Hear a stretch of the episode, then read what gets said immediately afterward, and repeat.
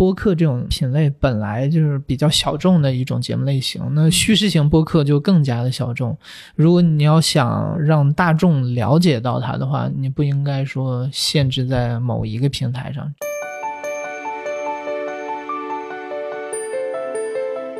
从一开始做节目的时候，我瞄准的都是希望不光当下的人听到，我希望十年之后的人在听这一期节目的时候有同样的兴奋。嗯所以这个节目做的久，要比它做的足够大更让我觉得重要。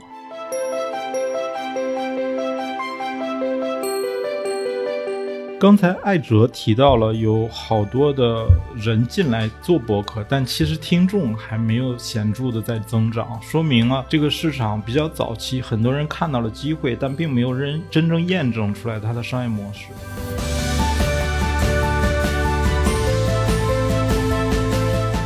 播客行业真的需要更多节目的品类和形式，让更多之前不听东西的人进入到这里面来。首先是增加它的丰富性嘛，是，嗯所以我觉得它一定是需要创作者去推动这个事儿。嗯当然，资本这些都很重要的，但最后你还是要落到人身上嘛。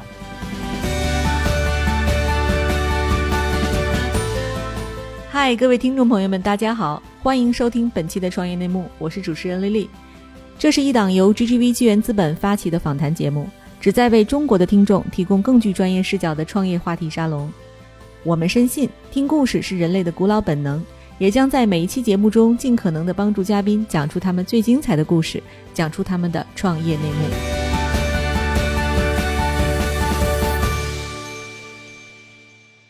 亲爱的听众朋友，大家好，欢迎收听本期的创业内幕，我是主持人 Lily。本期呢，我们请到的嘉宾是大家非常熟悉的故事 FM 的主理人艾哲，大家好，欢迎艾哲。大家好，感谢丽丽邀请，感谢魏征的邀请，跟啊两位好朋友聊一下天儿。哎，对，大家听到了，已经帮我介绍了啊，我们的首席插画师魏征。Hello，各位好，我是小魏，今天特别兴奋啊，跟我的偶像艾哲同学一起聊。别别别，对，我们今天其实这个创业内幕啊，就是来讲，就是其实艾哲是我们顶级播客创业者。这个分怎么说谈不上，我觉得。呃，不管是不是顶流，至少对播客这件事儿确实有一定的开创性。反正我自己很有印象，就是入了播客的坑，很迷播客，就是从故事 FM 开始。你听的第一个哪个播客？嗯，第一档播客就是故事 FM 啊，啊，而且我好像还是从微信上面看到别人推荐，就是朋友圈里面还是公众号什么的。嗯然后嗯，第一次听到了，一下就对这种表现形式很着迷。就是、嗯呃，您您之前广播没得选，对吧？然后文字的呀、视频的内容啊，它都跟声音不太一样，它能这种展现形式给你。带来那个体验、想象力在里面的共情都是挺不一样的。然后我第一次听就听那个去朝鲜上大学那个系列，哇，哎非常最长的系列。对，嗯，哎，对，就其实我第一个就是这个听艾哲的节目，好像是已经是很靠后的了。小宇宙每天推很多，我有的时候打开情感类的、什么音乐类都不是我的菜，然后有可能被一些标题误导了。但是我听到的第一个是那个鸡娃的那一期，就是啊，朝阳那妈不久之前，他在海淀，然后那个妈妈就口述讲她怎么鸡娃的过程，然后这个形式有点像什么呢？我觉得中国唯一能跟故事 FM 媲美的，就是讲故事这个形式的那个财经 FM，我不知道大家有没有关注过，它最近有一档就是那个破案的系列是是，嗯啊、然后呢，其中就因为财经有很多深度调查记者，然后他在现场就会用他的同期声去收一些当时那个人的声音回来。然后我是有一次去郊游，然后在路上我就点开财新，本来想看点文章，但是晕车就点了 FM。迅速被吸引了，嗯。它一期的内容差不多是三十到四十分钟，嗯。它一个案子就是三集，嗯，然后这个里边我听的是劳荣之案，嗯。啊，然后他采访了劳荣枝的哥哥，然后劳荣枝的邻居，当时他们犯案那个小木匠就是被杀的那个房间楼上楼下的人，然后伴随着那种极具感染力的音乐，还有女记者稍微带一点点口音，但是非常冷静的那个语气哈，啊嗯。无比的震撼嗯啊，对这个说起这个也是 long story，因为他们那边那个呃，主要做这档节目的就是一个人嘉勋，我们也都认识。然后之前的确他也来故事 FM 应聘过，没有把他留下是我的一个失误。其实其实还稍微有点不一样。你刚刚说那种破案的哈，就是更有张力、更有冲突和戏剧化。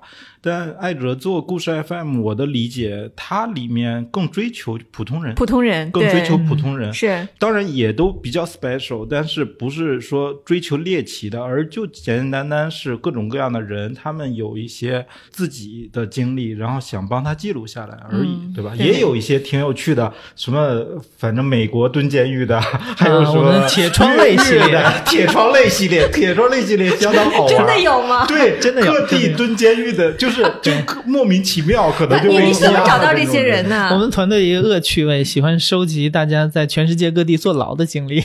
啊，对，所以你们是怎么找到这么有趣的一些人来贡献内容？啊、一开始应该就是通过朋友来找，然后后面既然有了这个系列，然后有人有这样的经历会给我们投稿，对。啊，就会让他来讲吗？还是你们自己来讲？啊，我们所有的都是要采访当事人、当事人来讲亲历者。哎，这个我曾经访谈过那个叉博士的创始人，他叫润发，然后他的英文名叫 White Rich，、然后那个然后特别恶趣味。他有个号叫马探长，还有什么北戴河陶罐头什么修市场，嗯、然后就是讲电影、讲猎奇、讲什么的。然后我就我因为我太喜欢他这个号了，我去他办公室，我说你从哪儿找的这么多奇奇怪怪的故事啊？然后他说，哎，这个很容易找啊。他说你知道我们就是有人给我们供稿来写他的故事。他说这里边呢形形色色的人都有，有大学博士生导师，也有吉林的那个夜场的保安。他说：“反正是从鲍鱼到白粥，你想吃什么内容都有。”我说：“那你刚才说这两个人谁是鲍鱼，谁是白粥？”他说：“当然保安是鲍鱼。”他说这个品味太好了。对，他说哪有说大学博士导师有的是啊？可是，在吉林做夜场保安，而且能把故事说清楚的太少了。对，所以很像你刚才这个定位，就是是是，对，就鲍鱼嗯全是全是这样的鲍鱼型人这个故事。对，你在普通人当中能够找到这种经历非常特别，然后他也很愿意说，表达又特别好的这种，真的不光是鲍鱼，真的是跟钻石一样珍贵的，很珍贵嗯，但但你这么长时间也确实积累了不少。对，然后呃，四年里我们做了五百多期节目嘛，毕竟做的这么多，所以、呃、相当于是滚动起来了。应该说我们播出的节目里面投稿的比例有一半以上。嗯对，所以怎么说呢？就是大家形成了这种习惯，我觉得这个是我们比较幸运的一点。就是对你，你甚至像我知道很多同行他可能比较缺选题，但这个对我们来说的确不太存在，就是嗯最大的一个问题，对，非常凡尔赛。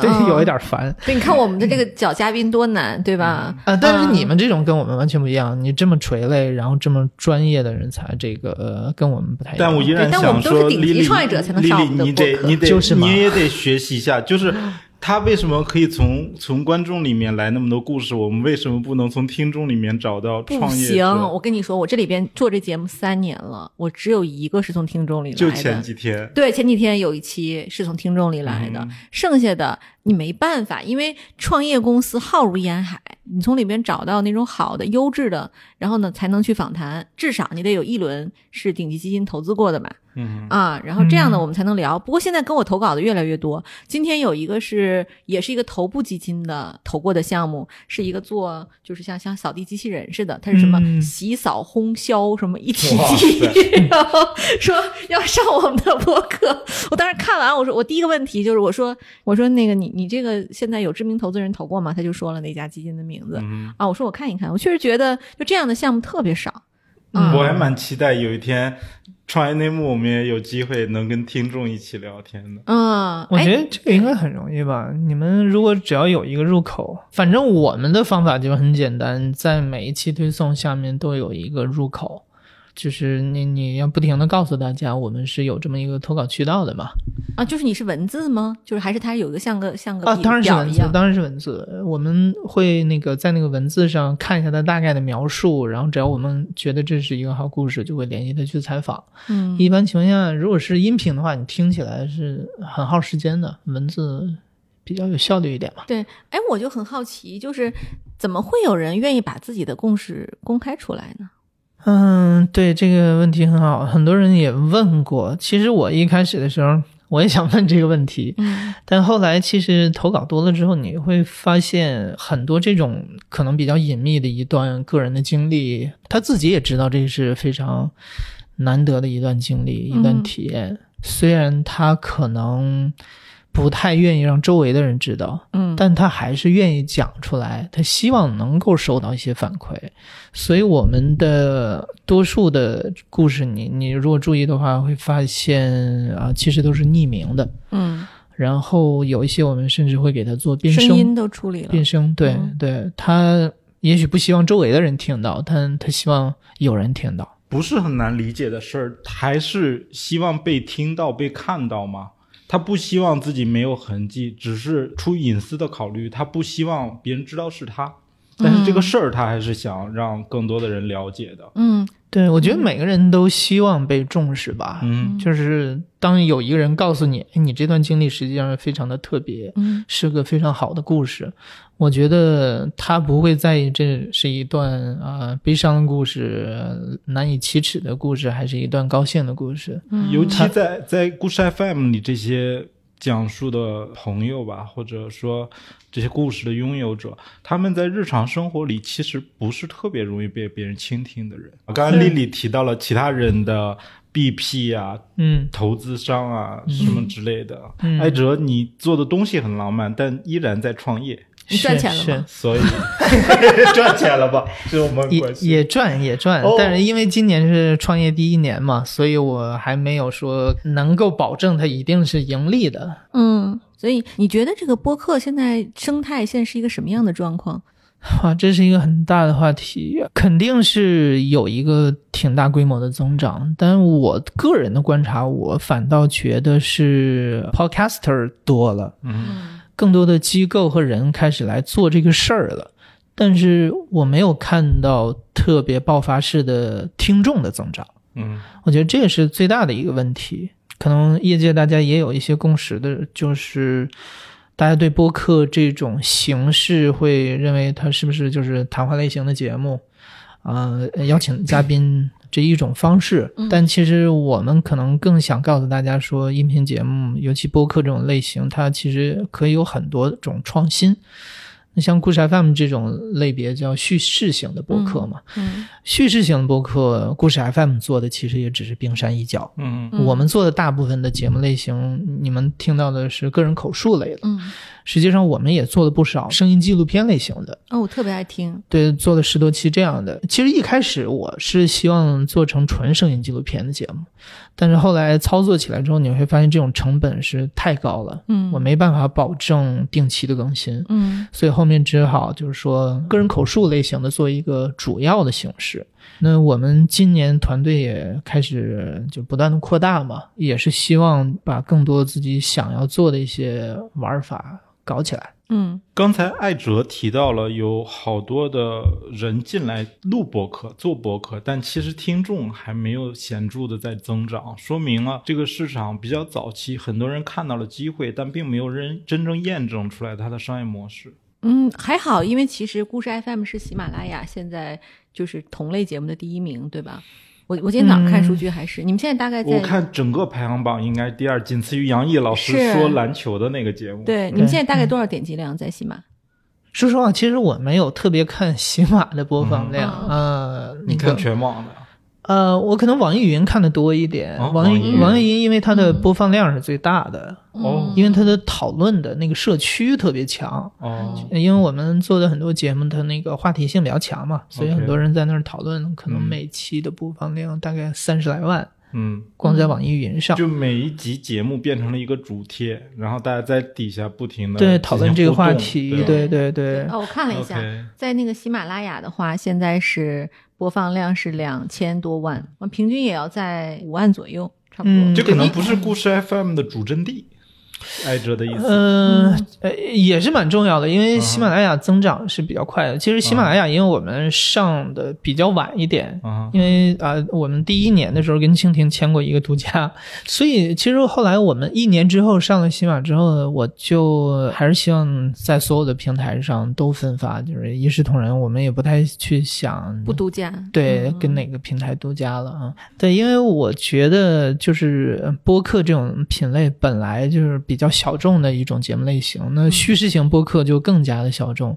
如果你要想呃让大众了解到它的话，你不应该说限制在某一个平台上，这样不太容易对啊、对扩。扩大你对对感觉艾哲跟我们其他聊过的创业者很不一样的地方，别人创业经常是看到了某一个市场的一些需求，嗯我要我要去做一个硬件也好，嗯做一种服务也好，为了满足一种需求，然后创立一个公司，融资，把业务做大，赚钱。嗯你更多的时候是出于爱好，你做电台是因为自己喜欢，你做爱哲电台以后变成故事 FM，然后做这种声音纪录片也是因为自己喜欢。其实你并不是特别 care 别人的需求。嗯，对，某种程度上我觉得是的，因为我觉得这一点是最有意思的，就是我后面可能不会太在意说它到底有变得多么大的规模，嗯、多么赚钱，这个我觉得只要对得起投资人就好。嗯呃，更重要的是，我觉得我们这个公司不是说团队为了公司，而是公司为了团队。我希望我现在这个慢慢的好不容易寻到的一个一个我们的团队成员，这些对声音叙事充满了热情爱好的这帮人，能够永远的在一起，一直做自己喜欢的这个事儿。只要能一直做下去，这个事儿就非常非常的让我知足了。对，因为我之前也说过，其实我从一开始做节目的时候，我瞄准的都是希望这一期节目是不光当下的人听到，我希望十年之后的人在听这一期节目的时候有同样的兴奋，嗯所以我希望它面向更遥远的未来。嗯所以这个节目做的久，要比它做的足够大这个事儿更让我觉得重要。嗯，对，就是你全职做播客之后，生活会有什么变化吗？对，的确是绝大部分的时间和精力都被嗯、呃工作所占据。对，嗯，嗯工作的节奏还是真正的创业者，因为他要对自己负责任了嘛。嗯可是我我想表达不一样，反而是他很着迷的地方哈、就是他跟一般的那个公司的 founder 比起来，他更像是一个内容就真正的创作者，他的热情主要在于做内容本身，而不是运作一家公司或者运营一个品牌。哎，这这嗯你知道哈，他会变的，小薇，对，慢慢的，他会变。那个嗯我之前 先下一个预艾哲你。会的，因为我当年认识程彦良的时候，你知道他和杨一两个人跟我吃饭。对我我有印象。对，就是我们坐在那儿，然后他们俩跟我讲，他说我们要做声音的纪录片，我们要成为中国的 This American Life，成为中国的 NPR、好像但是也是我们说过的话。对，但是后来呢，我现在见他，你知道吗？陈彦良就说：“哎今天能不能弄点广告来？你的 portfolio portfolio 有没有要做播客的？介绍一下。”然后上来之后，就是人也越来越宽，然后越来越越横。就是他以前是一个非常精神的帅小伙儿啊，为什么呢？他就是越来越像一个生意人？因为他开始有责任和压力了，不是光对自己。你刚刚问艾哲自己的生活，他毕竟你的公司从可能三四个人、四五个人要变成十个人、二十个人，你要发薪水，你要对这个企业负责任，慢慢的你就开始背负，所以将来可能会出现所谓梦想和责任的冲突的时候。嗯嗯，是我希望艾哲将来啊能找一个 CEO 去做这些事情，然后他还是专注做这一块儿，因为我太喜欢这个讲述类的节目了。中国很少有这么好的，就是他能够首先就找到这些好故事，并且让这些人讲出来，这个目前就没有。这创业就很难做出来，一定是一个创作者，他不那么功利。我我听过很多次，比如说在一席你的那个演讲，嗯然后还有其他播客也采访也说哈，他反复强调，他之所以做这个声音节目，是因为中国的市场上，中文的世界里面没有这样的好内容，所以你要去做这样的内容，而不是说我看到了这个内容，呃，值多少钱，多少人会为它付费，不是这样的。嗯他他就是单纯的想创造，所以他才有机会把这个做出来。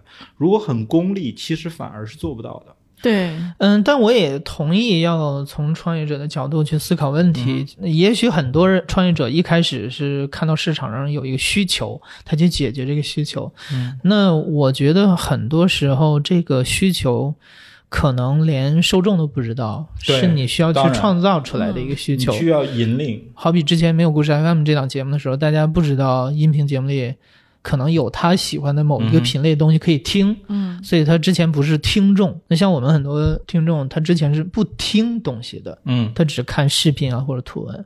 后来有了我们节目之后开始听，但是我觉得呃刚才说到播客行业，就是播客行业真的需要更多节目的品类和形式，这样嗯，大家一起把这个盘子做大，让更多之前不听东西的人进入到这里面来。首先是增加它的丰富性嘛，是是是，嗯，嗯所以我觉得它一定是需要创作者去推动这个事儿。嗯当然，资本这些都很重要的，嗯但最后你还是要落到人身上嘛。对、嗯我特别好奇你们的一个工作流是怎么样的？就是一个故事进来，然后你判断它什么标准来认定它可以来讲述，然后后面的制作是什么样的？能不能给我们讲讲？就，我觉得这个 也非常有意思啊。就是一般情况下，我如果跟大家说，其实我们没有一个标准，然后其实这个要发挥大家创造力怎么样的，资本方一般会很着急，就是你这个东西不可复制。对啊，你没标准你，就没它取决于法规模你的审。美啊，对啊，嗯这个很难。是，呃所以现在故事都是你由你选出来的吗？啊不不不，我们团队里头啊七八个人，包括我在内都是制作人，我们都会去做采访。然后我们投稿库呢，也是我们所有人都可以看得到。嗯大家收到投稿之后，如果他想去做这个执行，就做好标记。但是我不太希望大家过多的被这个投稿所框住，因为投稿实际上这些故事，你说的大家是自己团队内的人，对我们团队他还是要去主动挖掘，是吧？，对他一定要有自己的兴趣方向，这样才能够做一些我们之前没做过的选题类型嗯或者叙事方法。嗯，这种挑战自己是非常重要的。不好意思，你不要绕这个问题啊。就是刚才我们想知道你的选题是由谁决策的，比如说过去的二十期里或三十期里有多少是你决策的，多少是团队决策的？嗯，是这样，我们每周一都会开选题会，大家都会报自己选题，然后我们会评估一下。但一般情况下，我不是那种特别 bossy 的人，我不会说你这个选题不行，不要做。嗯一般我会给一下我的意见，说这个容易做还是不容易做。然后，如果制作人他自己觉得这个题大家都不感兴趣，但是他充满了热情，他嗯很有信心想去尝试一下，看能不能做出新的东西，那我还是会鼓励他去做的。嗯所以这是就是我们没有一个非常硬的标准的一个原因。要不要给我们举个例子？有没有什么就是你当时不太看好，后来报了的题？哇，这个一下子不太容易想到，但的确多数是我我不看好，一般 不太能做出来。这跟我们公司正好相反。你知道我们有个 B 站号嘛？嗯叫亮马桥小记，那个号基本上我要是 Q 掉的题，大家就会坚持做。嗯对，就说啊，他看不懂，这个年轻人一定很喜欢。嗯，对这一点呃也是我为什么不能太 bossy 的一个原因，就是很多选题啊，可能就是年轻人他才感兴趣。对，也许我就是不感兴趣，嗯你包括涉及到一些什么明星的，涉及到饭圈的很多这种呃选题，我是完全无感的。嗯，就是绝大部分这些明星，现在市面上明星我都是不认识的。嗯但这个呃我们团队大部分都是九零后嘛，嗯他们可能感兴趣，只要大家都反映有兴趣，OK，那你就可以去做啊。其实绝大部分现在流行的一些东西，它都是小众化的。嗯所以，呃，你如果不是说天天追这些东西的人，真的不太容易进入你的眼哎睛。，你看这刚好就是说，其实播客也是小众的。嗯为什么说播客这一两年突然异军突起啊？就我今天还看了一个数据，我觉得挺让我震惊的。其实从二零二零年开始，不是叫中文播客大年嘛？嗯就有一个叫 Listen Notes 的平台，就他就统计说，新增的中文播客节目超过了一万六千档。嗯，太恐怖了！可是你想想，你会关注几个？可能真的就是小宇宙常推的那几个，对吧？一万六千档播客，哎，艾哲，你能大约估计一下，就是播客的听众宏观在中国有多少人吗？这个百万级我我觉得千万级也可能都上不了百百万，级绝对是上不了千万吧？也许我不知道，千万差不多吧，我觉得应该差不多能有。我反正自己觉得这是一个很小众的领域哈，是是，就整个领域就是小众的领域。目前，对，对而且就说回故事 FM 这种，因为它其实是非常稀少的类型，大多数是谈话类的，因为好做嘛。但是故事 FM 其实它有大量的加工、编辑、选题、制作的这个流程啊。如果这个人他给了一个假故事，因为你们其实主要还是非虚构，嗯，那如果他给一个假故事，你不知道他说我得了癌症，然后抗癌，然后怎么样？嗯，对，你怎么去判断这个故事真伪？呃，首先我插一句，就是我不认为谈话类型的 就好做。呃，嗯你想让我去做谈话类型节目，我觉得我做不好。嗯呃，OK，那个关于这个，其实呃，真实性核查这个事儿，呃其实很简单，因为非虚构领域里头文字这一块儿，就是已经做了很多年了，大家这一块也都有经验，嗯，因为真故这种，嗯，对真故为代表。那我之前一直是在媒体工作嘛，毕竟可能接触的故事会多一点。嗯，我们在采访之前，一般情况下都会做一个前采，一个前采来判断它是不是靠谱，嗯然后再去呃决定要不要做这个故事。嗯那我自己的确也遇到过这种，嗯，很明显是说了谎的。但是我我也就是举那个我经常举的一个例子，我曾经有一次就是去怎么说跋山涉水，换了好几种交通工具去到一个小镇采访一个雇佣兵，然后他就讲了自己在非洲当那个保镖的故事。讲了自己在法国外籍军团的故事，讲了在派驻到中东的故事，然后还讲了现在在那个缅甸当教头的故事。他经历非常非常丰富。其实我一见面的时候，我就知道他大部分故事应该是真的，这是没有什么问题的，因为他那个体格就不是一般人的那种体格，真的是像漫画里的那种那种哦，嗯那种肌肉，你知道吗？嗯我也能够判断出来，他在非洲的经历和在缅甸的经历都是真的，细节非常丰满，然后而且也有图有真相，视频嗯什么都有。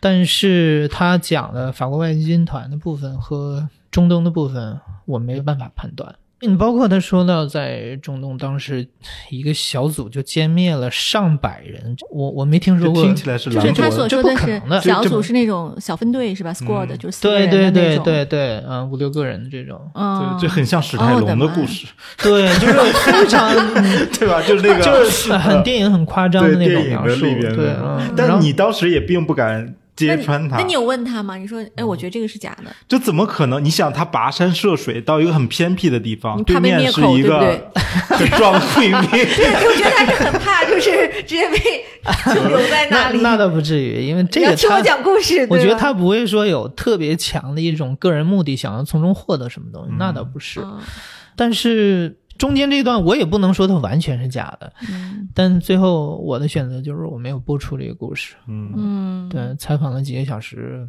回了北京，我也在没。这这，我想说一点，就是艾哲刚才还提到说做谈话节目我不一定擅长，然后他经常强调说做播客有的时候呃主播啊或嘉宾都是一些自我表达，而他是通过讲故事的人在表达。这个意思是说没有那么在乎自己嘛，对不对？嗯，嗯，我持反对意见哈。你我刚才觉得他很会讲的这个例子是说，嗯如果你可以判断谁能来讲故事，谁不能来讲故事，其实他们是你的表达。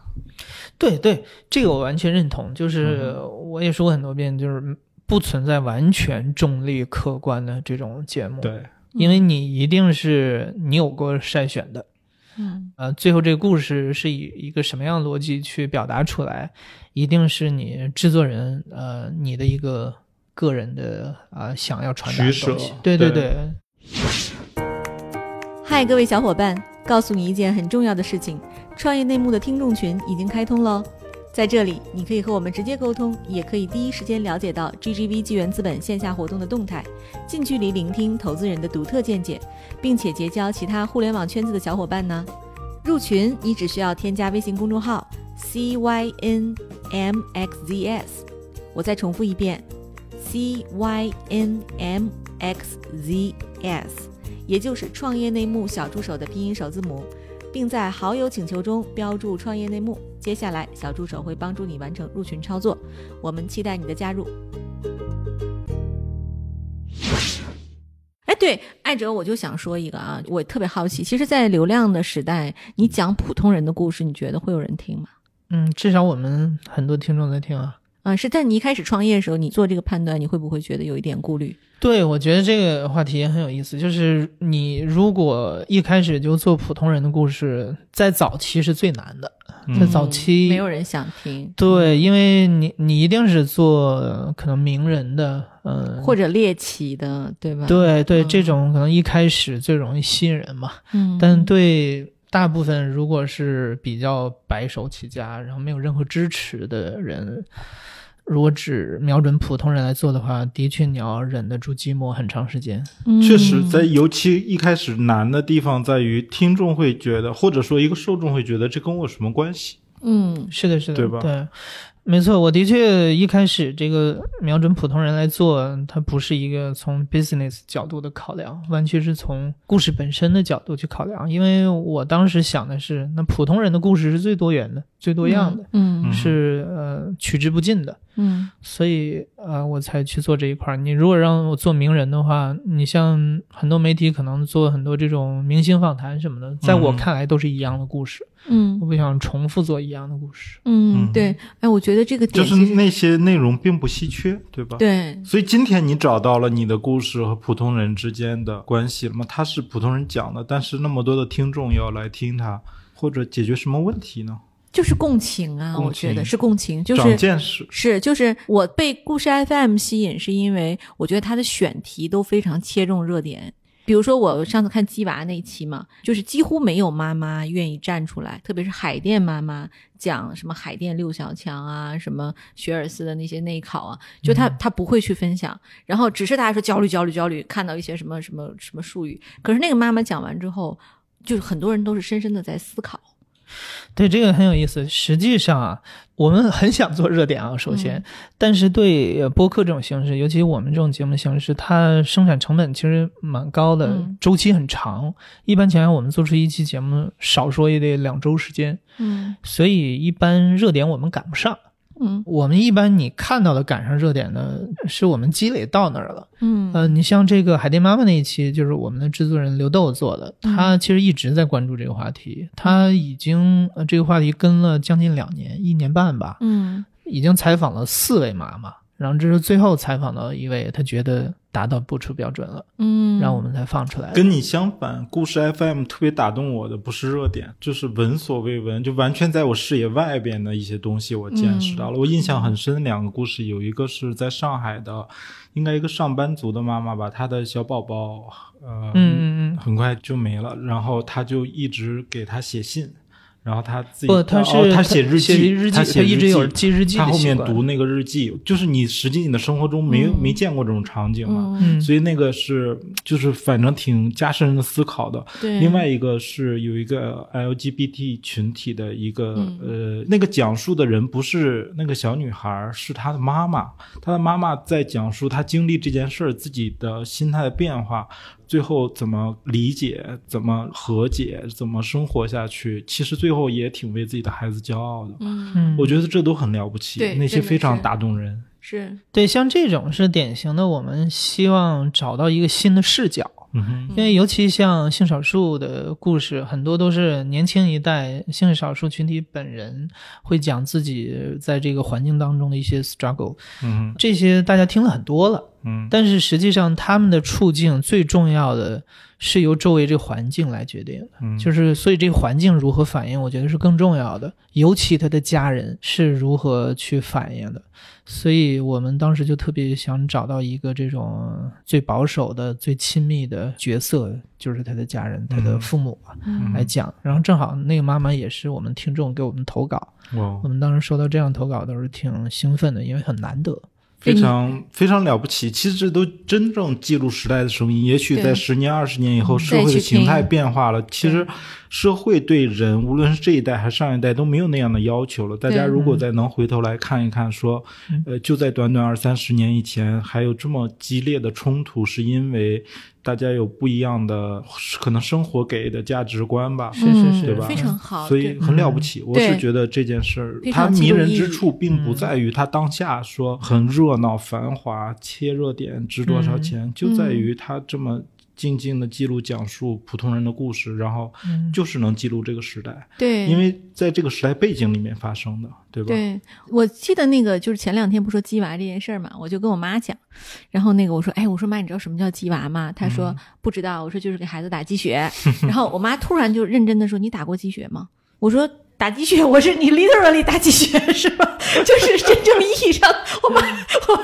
就就特别冷静的说：“我打过呀，就是在东北当年他是打过鸡血的。哦，是真的真的打没错鸡血没错啊。然后他就跟我讲打鸡血的过程，就是真的一管鸡血抽出来，然后呢往人身体里注射吓人了。啊。对，所以我就觉得这个事儿，你说哈，如果要是是能记录下来，对历史嗯上有过很多匪夷所思的事情。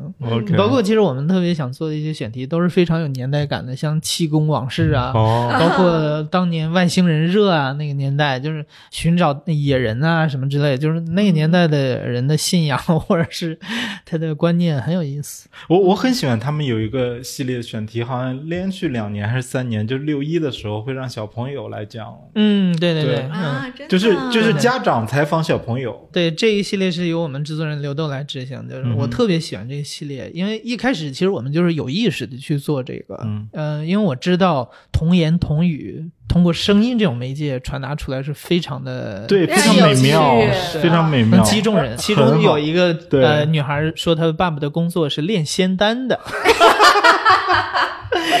呃，那个是让人长生不老怎么制作出来的？就是你们写提纲，然后让家长去问自己的孩子。嗯，对，我们一般呃每年这个时候，刘豆会设计一组问题，嗯然后让这个家长去问孩子。其实、呃很有意思的对比啊，其实你听我们往期的很多节目啊，这种关于家庭故事，其实有不少是原生家庭的问题。你可以看到小时候其实呃因为家里头缺爱啊，各种问题造成他后面很多年的心理阴影，对自己造成影响。然后你听那个六一这系列的时候，你就会发现，真的时代变了，人变了。对、嗯对，我有很强烈的感觉，就是在故事 FM 的系列里，很多是成年人讲自己和父辈的关系，然后六一的系列是成年人和自己子女的关系嘛，嗯更平等了，嗯对对，更平等。他们之间对话，你真的能看出来这种 有爱的 家庭关系之间，父母和孩子之间能够平等谈论一些东西。孩子说的再 absurd 的一些事儿，家长都会非常心平气和的去跟他解释。因因为嗯可能随时代的发展，孩子在家庭中的角色变了。是，就就以前那种，我觉得哪怕我们小的时候，父母和孩子之间都还有一点儿那种贾政跟贾宝玉的关系，天地君亲师，就是俯视你，对吧？但是今天我身边很多朋友说，他们从孩子出生以后就一直跟孩子学习，然后发现说，嗯，这孩子比我懂得多，啊，就更能平等的相处。但我觉得呃更多的是一个换位思考，就是很多人他可能小的时候自己的经历没有那么幸福，因为啊，绝大多数中国家庭的确会有一些各种各样的问题吧。嗯他希望自己的孩子是一个新的状态去进入这个社会，嗯有一个新的不一样的童年。还是经济基础决定上层建筑。你说很多今天成年人讲自己小时的不幸福，穿透的看，主要是穷，对，也不是父母对他不好，是家里实在没条件。对对，这是一个很重要的是啊你比如说像前两天我问我女儿，就是我说你觉得啊，这个世界上最可怕的东西是什么？她想了想，她说是汽笛人儿。啊，然后我说汽笛人是什么？他就是在他脑海中有一个很可怕的角色，就你要试图去挖掘他脑子这个东西嘛。他说这个汽笛人啊，就是他会打喇叭，他说话就像汽笛一样。然后小孩如果不睡觉就会被抓走，然后小孩如果不吃饭就会被抓走。然后我其实想想哈，很可能映射的是妈妈发脾气时候的样子，所以我我一下子很内疚，因为我从来没有打过我女儿，但是我会吼她，就是比如说她做不好了，我说我会很严厉。哦你就是汽笛人，对对，所以我很担心，你知道吧？然后我说，我就小心翼翼的问我说，那个汽笛人他都会干什么呀？他说，哎，汽笛人要上班儿，然后要开会，特别像我，你知道吗？坐实了，你你敢你直接报妈妈身份证号得了。然后 我说啊，这样啊，然后那个 我说那汽笛人是男的女的，他说都有，那个嗯。男的还会唱歌。我也想可能说的是他爸，对，但但是就是你从就是现代的家庭观念里，就是你会发现，我小的时候我父母不会跟我有这种对话，就嗯他们就是忙于生计，然后加上中国的父母，他们本身没有那种就是我们现在这样会对孩子平等躬下身跟他来聊天，他那时候就是说你到点儿吃饭，到点儿睡觉，就是小魏说的好，经济变了，生活方式其实都是社会的发展带来的，对吧？是啊，嗯，还是再聊聊创业吧，好不好？呃，故事 FM 创业，虽然你是今年是第一年哈，但是整个故事 FM 是上完四年大学了。可以这么讲吧？那那你的经历，就这四年里面，你觉得踩过什么坑，让你觉得印象很深刻？我最喜欢问别人创业踩的坑。坑倒谈不上吧，我觉得还是挺平稳的，因为之前我不需要管其他的事儿，就主张内容就可以了。反倒是今年你会发现，就是各种各样的事儿就全涌过来了。嗯，嗯，是今年之前年你还是在平台上面嘛？对对对，毕竟有支持嘛。开一艘新船了。是是是，这时候那你像商务的压力嗯啊、市场的压力，各种合作伙伴的都要对接呢，都要跟你见一下。嗯，那我我哪些经历是我必须要付出的？都要跟你见一下。他听起来很不想说这件事。嗯 对，其实作为内容创业者，你自己肯定更享受的还是做内容本身嘛。嗯，所以我也很同意，后面我要找一个人来负责公司的经营，然后还是主抓内容。就是很像互联网公司的产品经理嘛。实际上嗯，何小鹏以前 UC 的时候，他就是做产品，然后嗯找了永福来给他打理就是嗯运营整个公司，管理整个公司。嗯那这个对创业者本身的其实格局的挑战还是蛮大的。嗯，就是你真的能找到一个合格、称职、有能力的 CEO，你能不能放手给他，嗯放心给他，未必哦。对，我觉得这个是非常好的话题。嗯，嗯我我觉得我自己也得学习着去，是的，是的。因为你要看到自己擅长什么，不擅长什么。嗯嗯，而且在很硬的部分哈，第一你得判断这个人的确是有能力的。嗯你如果你误判了，你特别信任一个人，然后他把你带沟里了，没错，对吧嗯然后很厉害的人，你放权给他，你既要能 hold 住，还要足够尊敬他，这个非常难的一个平衡。嗯，嗯对，这个都是要学习的吧？嗯，对，这个后面可能需要你们来给我推荐人。我也可以帮你推荐。嗯我们的中台特别大，我对是吗我现在那个就是关于呃整个人才储备的话，应该有两三千个，就是丽丽最先来擅长对地就是给他的 portfolio 组团队。对。啊，对，你看你讲了这么多故事啊，嗯就艾哲，你最喜欢哪个故事？哇，这个问题也被问过很多遍，呃，也是最让我难回答的，因为的确大多数我可我我听过一次他的回答，他说这个问题就好像你最爱哪个孩子，对对，那永远是第一个呀，是吗对，当然当然，就是当你有很多小孩之后，你对第一个的情绪情感都是不一样的。嗯啊，你看没看过《全游》？《全游》里边那个王后，她不就是说吗？她说你可能有好几个孩子，但是那是我的第一个孩子。嗯嗯，呃，但你如果让我硬选的话，我自己肯定更偏那个这种声音纪录片的节目。嗯。嗯。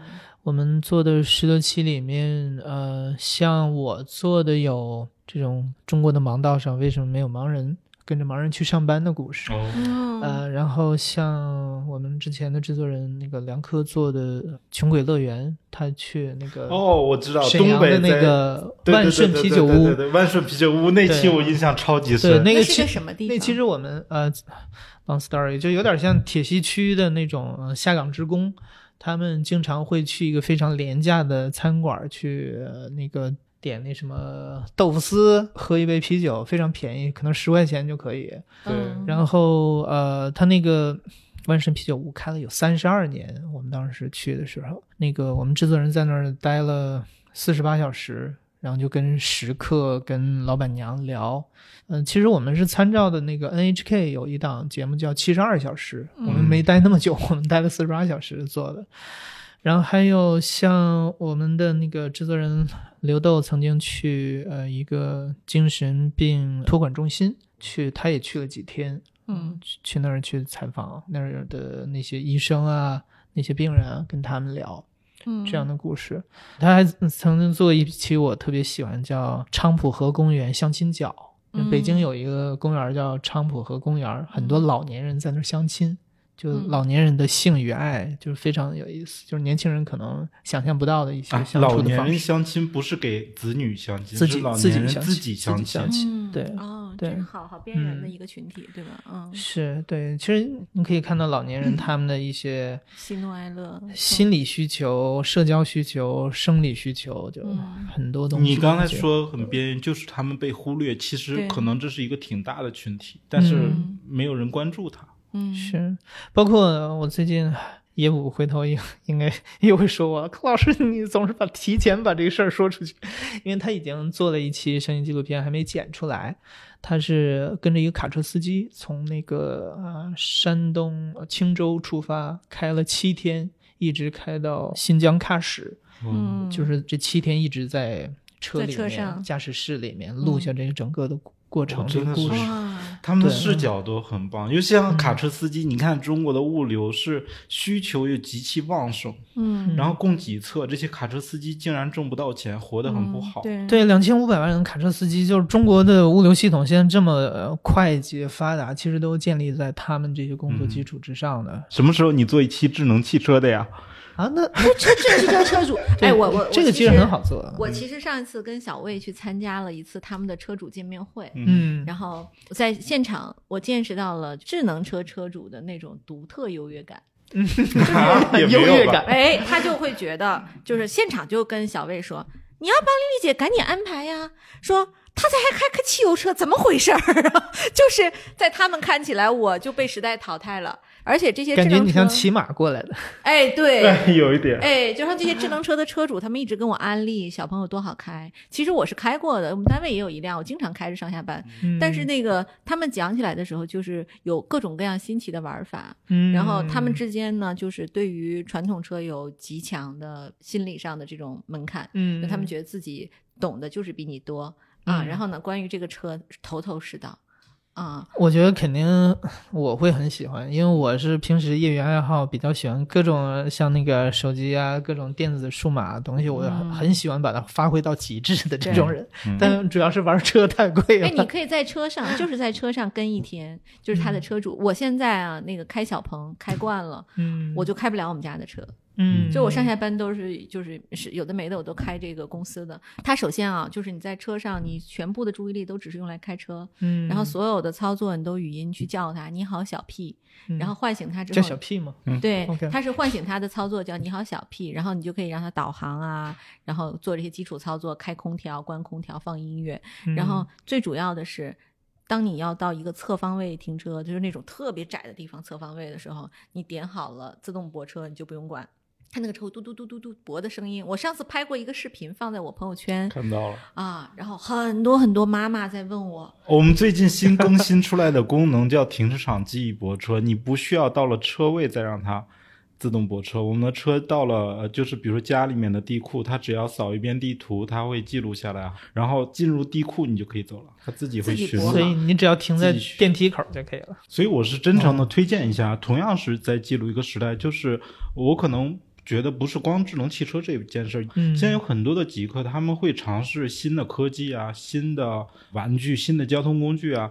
其实如果综合起来看，他的生活已经跟在当代人的生活稍微有一点儿点儿的差异了。嗯，对吧？他在尝试下一个时代的生活。嗯比如说一百年前有人看电影，有人打电话，他都很小众的，但今天是大众的，那你就可以想见，当时的他相当于比当时的那些人生活的更在前面一点点，嗯，这是一件蛮有趣的对，这里头其实那有无穷的故事可以挖掘。嗯，而且就是像我觉得各个职业都值得被记录啊，比如说嗯。那个，就像说我在快手的工作，嗯。我但这个肯定要得到公司的一些认可，就是嗯。公司公关部上下都得同意去拍一个同事，因为其实之前不是传出来说他们上卫生间要计时嘛，对不对？哦，嗯，对他们卫生间是有计时器的，超过一定时间会提醒你不许在这个卫生间待很长时间。啊，啊，然后那个而且大小周啊什么的，就各种各样的这个非常非常难以理解的一些操作，就是互联网嗯跑得太快，它整个员工的这种管理上就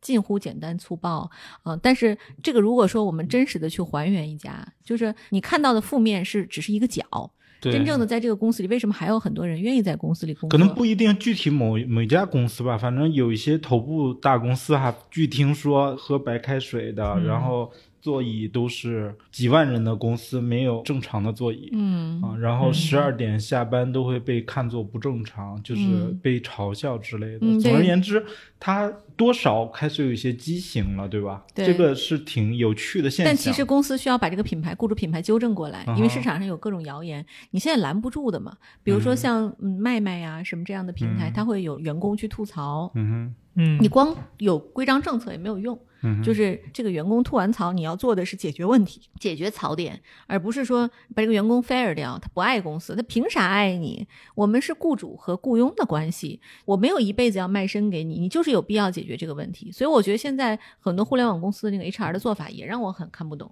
嗯对？吧？我是觉得需要，就是比如说像故事 FM 就能很好的解决这样的需求，让你们的商务来给我付一点顾问费啊。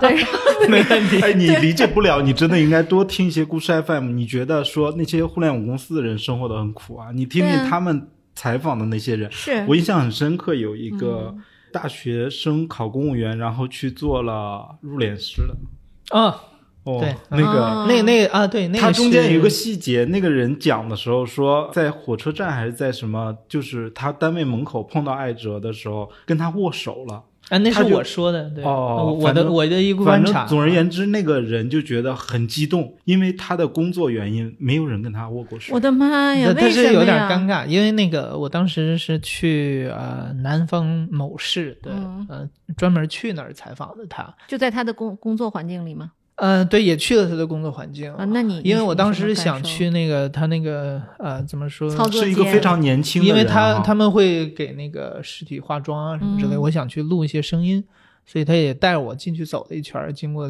嗯、当然领导也同意了，嗯嗯、但是我跟他见第一面的时候是在我那个酒店门口，然后见的第一面，其实他是一个特别帅气的一个小伙子，九零后，然后呃戴着圆眼镜，嗯、非常的儒雅。然后见了面，因之前我是在外媒工作嘛，就是那种习惯见人就握手，然后还握得很用力的那种，然后我就伸手，他他他愣了一下，你知道吧？然后然后把手递过来，我就很用力的甩了一下，但是他他他不习惯嘛，所以就是被我 甩起来了都。呃，后来他就跟我说，的确平时很少有人会主动跟他们握手，嗯，尤其他那个城市，其实非常迷信的一个城市，嗯，他们对做这个行业的人就是挺忌讳的。那他为什么要做这个工作？他热爱吗？他其实是考公务员，考上了民政局的公务员。然后突然有一天，那个民政局的领导就是跟他说，那个我们下面的殡仪馆现在缺年轻人，然后让你去那儿锻炼一下。嗯，第二天就让他去那儿报道。哦，就被安排的吧，算是。嗯，对，嗯但是就是肯定还是有机会去做别的事情，对吧？他不是职业做这个的。他现在就是职业做这个的。嗯，呃，我觉得这是一个很好的人性的问题啊，就是说他嗯会为此放弃公务员身份吗？还是要坚持做不喜，欢的事？嗯，他们那个我哎等，by the way，啊前提是他不喜欢啊，我假设，嗯都属于事业单位，嗯事业单位应该是。我我的理解可能开始他肯定是不喜欢的，但是他慢慢在那个事情里面找到了他的价值。我觉得啊，这个传统的版本应该是他爸花点钱给他调离那岗位，对吧？呃中国人传统的逻辑是这样，然后再找一更年轻的但，总要再去有人去锻炼做这个工作啊。是他自己，我觉得还是能够找到这里面的乐趣的。他也会哦自己写一些东西。嗯，哦，那这个就好，那这个没问题。嗯就是他如果自己觉得工作有价值就好，我觉得这比在那个有些人说拿着互联网公司，比如说不舍得放弃什么万八千的薪水，然后一定要苦苦的九九六是要是要幸运的多。他嗯自己能找到自己的价值点，认同自己的工作就 OK。对，我觉得，呃，我经常说，就是现在这个时代做像我们故事 FM 这种类型节目是很很幸运的，因为这个时代你在啊、全世界任何一个角落，任何一个奇怪的行业，任何一个奇怪的角落，你都能找到中国人的身影。嗯所以什么样的故事你都能找得到，尤其现在很多年轻人，他的确是非常小众的一些爱好，他也能沉浸到当中去。嗯甚至一些像入殓师这样的职业，他甚至可以干一行爱一行，嗯他能够找到其中乐趣所在。嗯，所以这个是能够讲出故事来的。各位亲爱的小伙伴，你知道吗？除了创业内幕之外，我们还出品了一档英文播客《Evolving for the Next Billion》，由 GGV 纪元资本的管理合伙人童世豪和市场经理 Rita 杨主持。如果你对东南亚、印度、美国等海外市场感兴趣，欢迎收听来自当地头部创业公司 GVC 的声音。收听及订阅，您可以在我们节目顶端找到 GGV 的小馆，点击进入就能看到我们出品的这档节目了。欢迎喜欢收听英文播客的小伙伴点击订阅哟。哎，对，我们还是问一个跟创业有关的问题。好，就是现在像故事 FM，我们的盈利模式是什么样的？嗯、我们现在主要是内容定制，你可以理解为广告，所以呃，单期内容定制呃更多一点。今年开始，我们可能主要的一个商业模式，当然跟 JustPod 也比较像，就是那个品牌播客这一块儿。嗯当然，我们做品牌播客还是呃叙事型的，就是我们做的一直是叙事型的。因为我们团队其实擅长的不是说播客本身，而是找故事，嗯，帮助品牌找到一个好的故事是在什么这可以。展开讲一讲吗？我不太理解品牌播客怎么做叙事性，什么意思？我可以举个例子，你像那个美国有一档播客叫 Container，嗯哼，呃，集装箱，嗯这个你看一个非常传统的行业，物流行业，年轻人怎么会对物流行业产生什么兴趣？嗯但他的切入角度很有意思，他就讲这个集装箱是怎么发明出来的，就讲越战的时候美军要解决把大批的物资运到越南的一个港，然后想了各种方法，就搞出了集装箱这种庞然大物出来。嗯然后世界物流系统怎么一步一步演化成今天这个模样嗯，就很有意思，梳理出来。嗯，然后你包括像那个 Gimlet，他做过很多品牌博客，其中有一档我记得是给 Tinder 做的，每一集都很有意思，就是讲一个社交现象。嗯嗯，第一集那个名字就叫 Hey，嗯打招呼、嗯嘿，呃，这个嘿由此衍生起来就是人怎么热络起来啊这种。嗯然后第二集好像讲那个啊、他们做了很多街访，大部分的被采访到男生都承认他们曾经给女生发过他们鸡鸡的照片，嗯对，然后他们讨论这个。呃，什么是一个亲密的举动？什么是一个性骚扰的举动？这个边界啊什么的。嗯所以其实，嗯、你围绕一个产品，它有很多种大众会感兴趣的角度去切入进去。嗯甚至我们野心可能会更大一点，我们甚至希望，好比给一个品牌做一档品牌播客，那五六集、很多集，我们只讲一个故事，嗯从最小的一个切口，大家最感兴趣的切口切入，徐徐展开后面的东西。我觉得这个所谓叙事型播客，就在于叙事结构是什么样子，怎么让大众对它感兴趣，并不是说只有这个行业内的小圈子感兴趣。这个我觉得是这个播客这种品类可以给未来市场带来的一个东西。嗯。听起来挺适合 GV 的做一个品牌播客，让大家了解 GV 是怎么投资出这么多优秀的公司。其实我我我可以说啊，VC 这些机构，它天然的是一个故事的 hub。对对。故事池子，对，嗯。就是简直是太容易做故事。我我曾经跟程彦良，我们有一次就是彻夜长谈，他和杨一，我们三个人聊到了深夜，就是一个故事接一个故事的聊，就给他们讲故事。嗯。因为那个时候他要了解 VC 是什么嘛，嗯嗯，然后我就跟他讲过我跟至少十个创业者之间的故事，比如说有一个公司，然后他差一点点就爆雷了，嗯，然后他其实被他原来的雇主告了。嗯告了之后，那个这个公司其实就遭遇了非常大挑战嘛。然后那个女孩把她创始人是个女生，把所有能借的钱都借了，然后借完之后呢，最后就是实在是借不到钱，嗯然后他就很遗憾，然后突然他就苦笑着看着我说：“哎，你认不认识煤老板？”他说。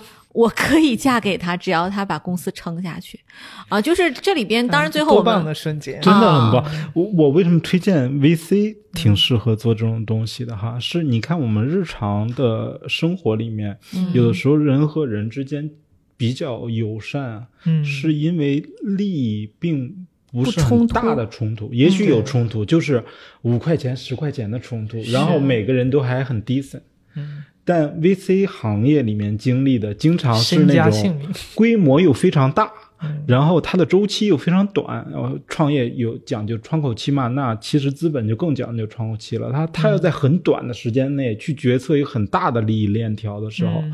那个人性真的淋漓尽致。嗯，对，那投行更是淋漓尽致，就是因为大家在 pitch deal 的时候呢，都是谈的挺好的，然后到最后可能上完市了，开始分钱的时候，我见过好多好多好多次，就是那种投行开始拍桌子了，大家在屋里指着鼻子骂，嗯。啊、就是你有什么贡献，你凭什么拿钱，对吧？就是，嗯，就是利益太大了，一句话。啊，对，而且都各为其主，嗯啊，对，所以商业故事真的是呃，我觉得最容易做节目的一个品类。所以今年我们也也跟一些伙伴聊，就是希望呃今年就开始着重做这这方面的内容。嗯，但这种类型的，我觉得我可以试着跟艾哲合作几期。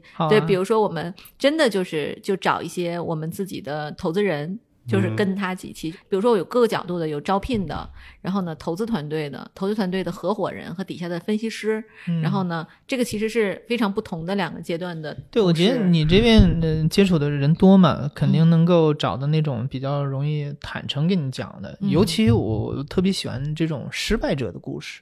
你像我曾经采访过一个朋友叫徐志明，他是早些年创建一个品牌叫快书包，嗯后来死掉了。然后他就给我讲了整个创业的过程，嗯后来失败的这个就是把人都解雇啊，这些整个过程，他会嗯非常坦诚的剖析自己当时哪些地方做错了。成功和失败都是阶段性的吧？没办法一一时间盖棺定论啊！你今天找到一个上市公司的董事局主席，你觉得他很成功，可能下一秒他就失败了。是今天你说那都是阶段性的，我觉得我我更喜欢创业的故事，我很觉得着迷的地方在于它和想象当中的永远不一样。对，就是创业这件事儿能让人密集的挨社会毒打的事情，嗯所以坚持下来的人，创业者他自身的成长性确实很好，你可以在他身上看到变化，当然也会学习成长哈。可是跟创业者比起来，三五年时间，那整个人都会蜕一层皮。其实主要就是挨社会毒打，挨得多我们访谈的创业者几乎都是这样的。你看那个上次我跟小薇见那个王壮，啊。他就一直没有停歇，一直在努力的在找新的方向。而且我相信王壮做什么都能做成，因为他这个太对了，这个人就他的整个的那个脑子里的那个逻辑啊、商业感觉都是对的。并且他就经历过起伏了。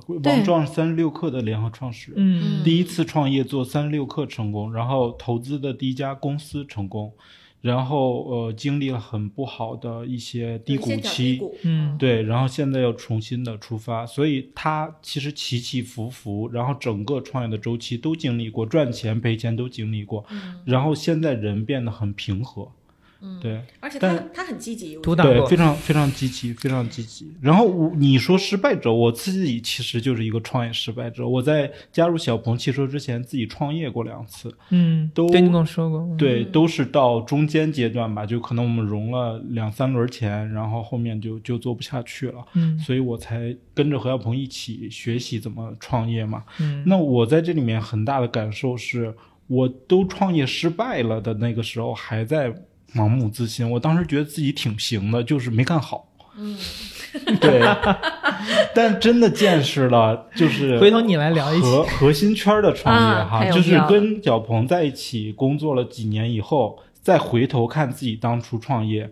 确实，当时自己不太行，现在也知道自己不太行了，就是你更清醒一些了。对，嗯哎，你还记得我们上次跟 Chaos 聊，他不是也这个观点吗？他也是说，他说其实你创业还是在一个更大的平台上去创业，其实是没有区别，你做的事情都一样。相反，如果加入一家大公司，你能施展的空间会更大所以。创业是一种心态，不是一个状态，不是个状态不是一个状态。我们一定公司里面非常多的创业者，就我知道的哈，可能有十个左右的人是找小鹏融资，或者跟他聊自己商业的呃想法，给他看 BP，最后跟他聊完了以后，发现算了，我不要创业了，我嗯跟他干 跟他干比一较好。样的，一样的，确定性更大。对对，嗯就是因为你想过的东西，在他脑子里全都已经想得更远和深，嗯并且他知道你这件事儿可能规模啊或者可能性、确定性都不太好，但如果我们合作的话，你在这个平台上又能发挥自己，把自己想做的事做成，嗯又能取得更大的价值，才能延续嘛。其实我想说，这个取得更大的价值，并不是当下赚很多钱哈，是你你有保障，能让你喜欢做的事儿持续做下去，对吧？嗯对，我觉得你这个 point 都都很好，就是你们二位刚才聊这些啊，其实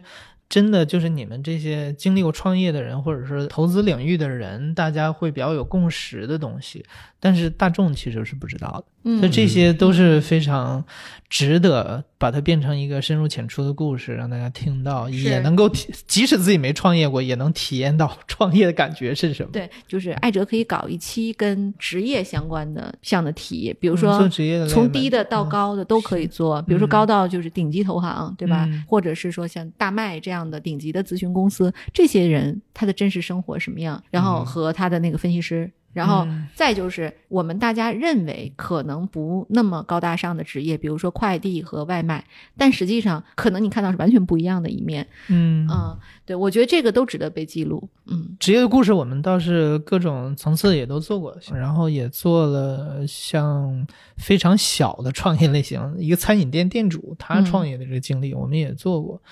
但的确是光是创业一种类型，一档节目都吃不完的。对，嗯，然后我们接下来就问问艾哲，就是你们这边还招不招人？然后有没有什么招人诉求，在节目里跟大家公哎我们的？节目很管用的哦，啊，是吗？因为大家都是关注创业公司的人啊，你想想，嗯对我可能需要招一个能帮我来管平时运营的人吧。招个 CEO 是吧？呃，听起来至少先要个 CEO 对至少嗯先有个 CEO 的这种类型的人。对 OK，嗯嗯，工作地点是在北京吗？对我们是在北京。啊、对，那如果你觉得自己想要加入一家非常有趣的讲故事的创业公司，然后可以直接把你的简历要发给艾哲尼。